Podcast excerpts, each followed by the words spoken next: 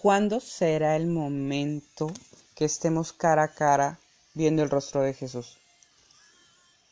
¿Te has imaginado ese tiempo? ¿O vives ante las motivaciones del mundo? ¿Vives atrapado por el que sucederá mañana? Porque no tengo lo que hoy quiero. ¿Te has puesto a pensar en qué escalón te encuentras parado para saber si estás alcanzando esa corona de vida?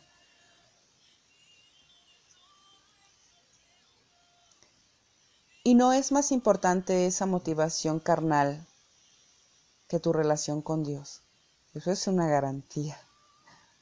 Créeme, si Dios está manifestando hoy en tu vida, no lo sueltes.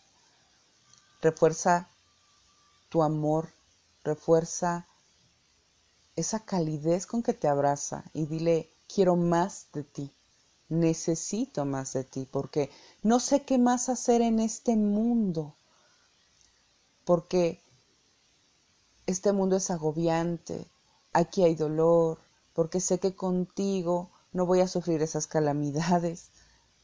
¿Qué esperanzas? ¿Te imaginas poder vivir de cerca el ver a Jesús? No necesitas estar muerto, no necesitas estar muerto.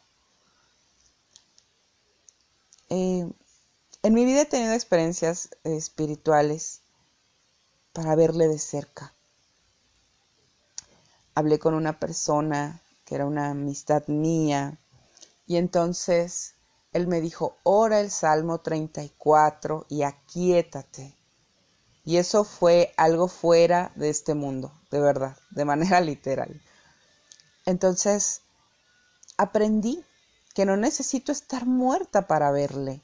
Aprendí que cada instante en este mundo tiene que ser aprovechado para disfrutar de su presencia en adoración, porque Él es lo que quiere de nosotros, que constantemente estemos hablando de sus bondades, de su, de su amor, pero que prediquemos en cuerpo y alma a otros. Creo que eso es lo más complicado. Caigo en cuenta que no soy perfecto se lo dije en algún momento cuando me dijo, estás embarazada de Jesús a través de un sueño. Y dije, ¿por qué a mí? ¿Por qué yo? Porque soy tan imperfecta. Pero Él quiere llevarme de la mano. Alcanzar una bendición, conocerle. Esa es la máxima bendición que podemos recibir. Estar delante de Él. Y repito, no necesitamos estar muertos para verle, para disfrutarle, para escucharle, para sentirle. Hay un libro que les recomiendo, se llama El lugar secreto. Eh, William J. Duplay. En la portada tiene dos sillas como de descanso, como si estuviesen en la playa. Eh, búsquenle. Ah, yo lo conseguí, pero no físicamente, sino virtualmente.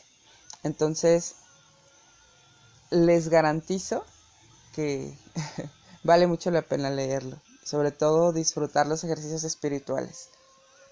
Pero bueno, no hay mejor eh, alimento que la Biblia, ojo. Sin embargo, este libro es bien recomendado por mí porque lo he podido disfrutar y lo he podido compartir a otros. Y la verdad es que eh, he quedado sorprendida con el resultado. bueno, Vale lo que pese en oro el libro. Quiero paz. Juan 16:33. Estas cosas os he hablado para que en mí tengáis paz, en el mundo tendréis aflicción, pero confiad porque yo he vencido al mundo. Alguien me dijo un día, dolor es dolor, cuando comenté que había personas que sufrían más que ella a consecuencia de circunstancias obviamente fuertes.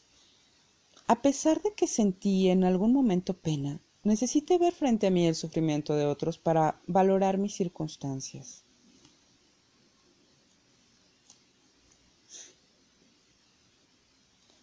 Conozco mujeres que han llegado al grupo de restauración y adicional a sus batallas diarias, como el adulterio, la falta de economía, la soledad, viven una lucha contra el cáncer.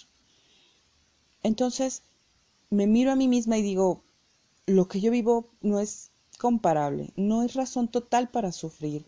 Incluso pienso que lo mío son tonterías. ¿Existe algún pensamiento que recorra tu mente de forma constante como para pensar que eres un ser humano con un caos en tu vida?